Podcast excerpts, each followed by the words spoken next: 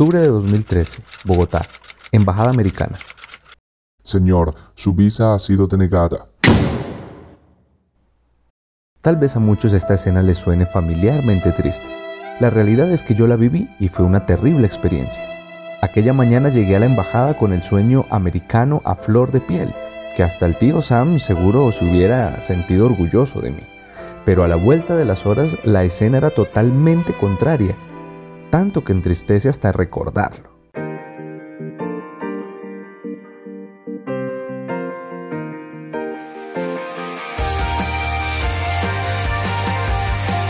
Hola, soy el pastor Juan Andrés Ramírez y esto es Ruta 238, Camino al Cielo. Bienvenidos.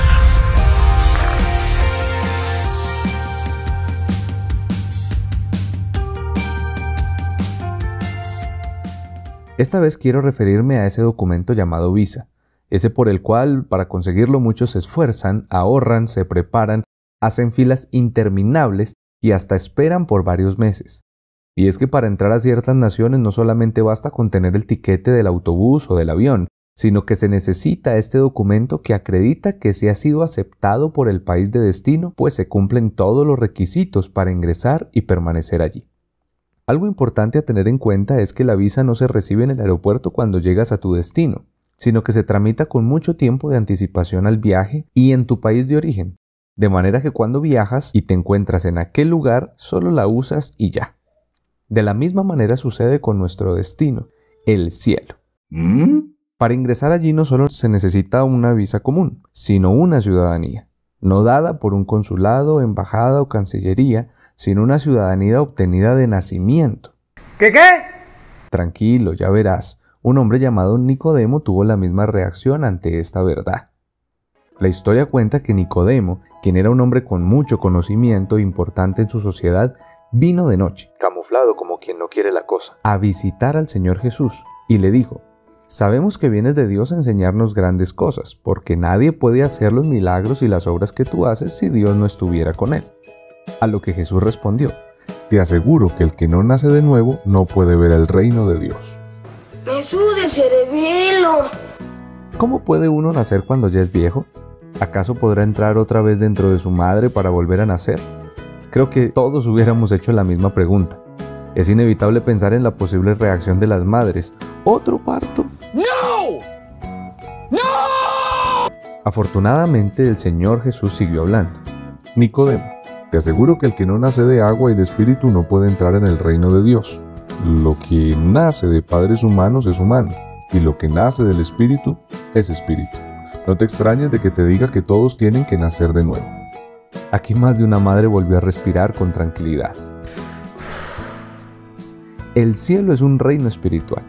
Si fuera un reino humano ya habrían exploraciones de la NASA y uno que otro magnate ofreciendo planes de viajes con alojamiento 5 estrellas allí. Pero como es espiritual, para entrar se necesita una ciudadanía o una naturaleza que compagine con ese sitio.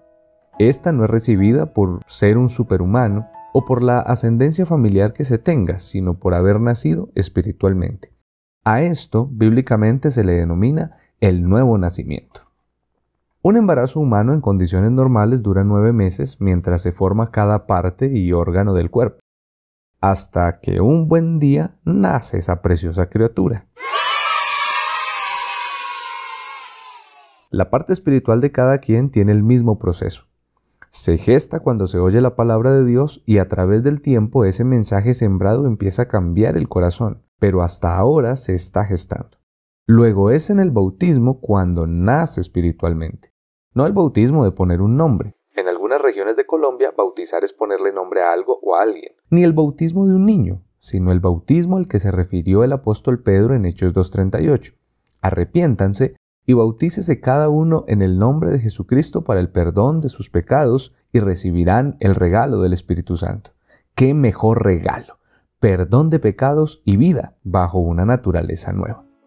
Tener una ciudadanía espiritual es muy beneficioso, y no lo digo porque puedas trabajar legalmente o comprar una casa allí, sino porque tener a Dios habitando en tu corazón, ser espiritual, hace que se piense, se actúe, se decida, se disfrute y se viva de manera diferente, entre tanto que se llega al destino de manera definitiva. Arrepentirse de los errores cometidos es una parte, pero el quitarse su peso a través del perdón solo se da en este preciso momento. Una cosa lleva a la otra. Es ahí donde ya se va asegurando un lugar en el cielo.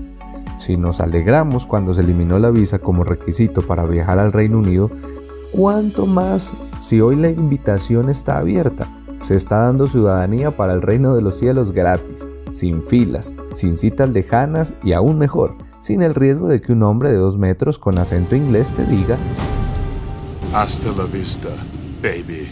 Todo el que se acerca tiene posibilidad, solo es cuestión de dar un paso más. Y aquí vamos, en esta ruta 238, paso a paso. Oye, cree, obedece, arrepiéntete de verdad y nace de nuevo.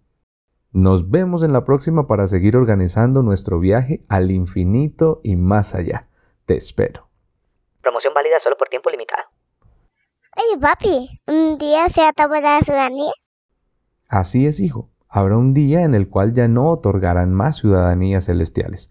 Por eso hay que aprovechar el tiempo y por eso no hay que dejar pasar esta ruta.